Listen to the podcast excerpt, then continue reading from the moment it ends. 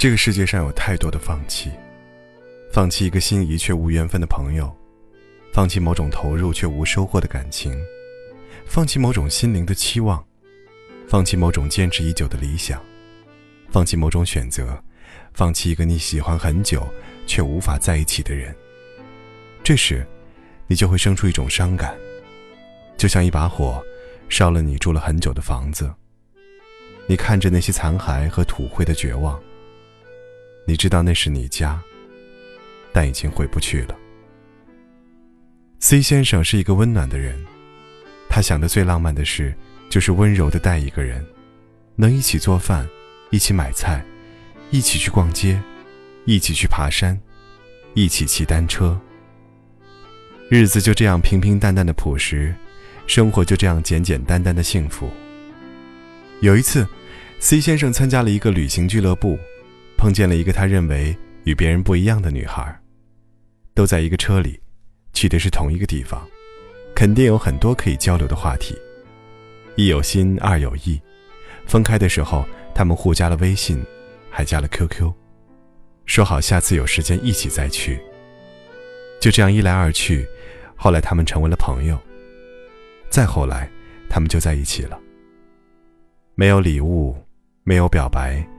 没有那些所谓的山盟海誓。早上醒来，C 先生手臂发麻，他枕了一整晚。C 先生多希望以后每天睡醒，都能手臂发麻，都能看到他的长发铺满枕头。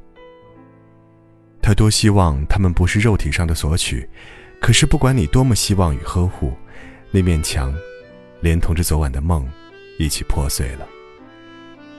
就像挖去心上的一颗毒瘤，连同血肉痛得彻骨铭心。原本完整的心就此有了空缺。就像是在成长的路上咬紧过的牙关，一下子崩塌了；忍住过的眼泪，一下子决堤了。那女孩走了，她挽留了又挽留，但怎么做，都无法留下一个要走的心。就像你无法唤醒一个装睡的人一样。C 先生把资料一天改八遍，都是为了让他多关注两眼。email 发了无数份，就是希望他能回一封，哪怕一个字，他都开心。电话打的最后，人家都换号了，还是很希望听听他的声音。舍不得删掉关于他的一切，看着那些曾经的美好，感觉就像整个世界坍塌了一样，感觉失去了人生中最美好的人，那种痛。可比童年得不到一件心爱的玩偶痛千百倍。就像自己已经错过了一辈子里最爱最爱的人，就像自己为爱做过的所有努力都顷刻崩塌一般。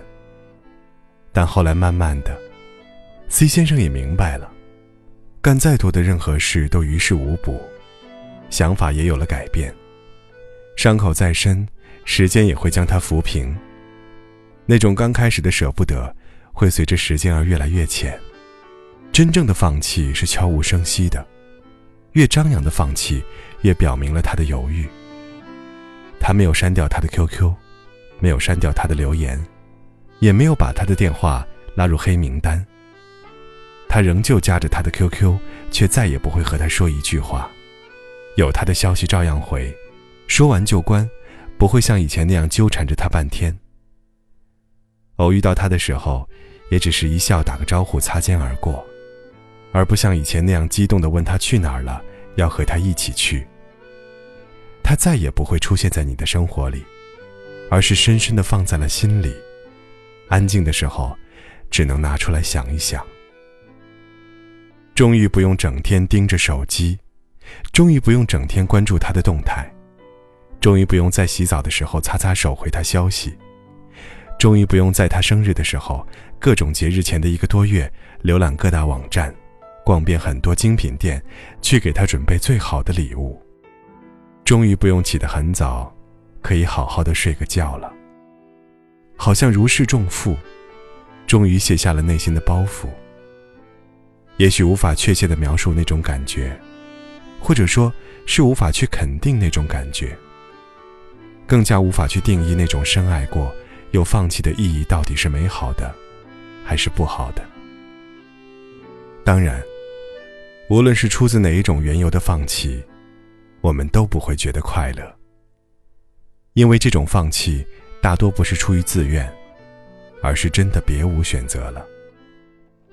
这种放弃，也常常用尽了我们的全力。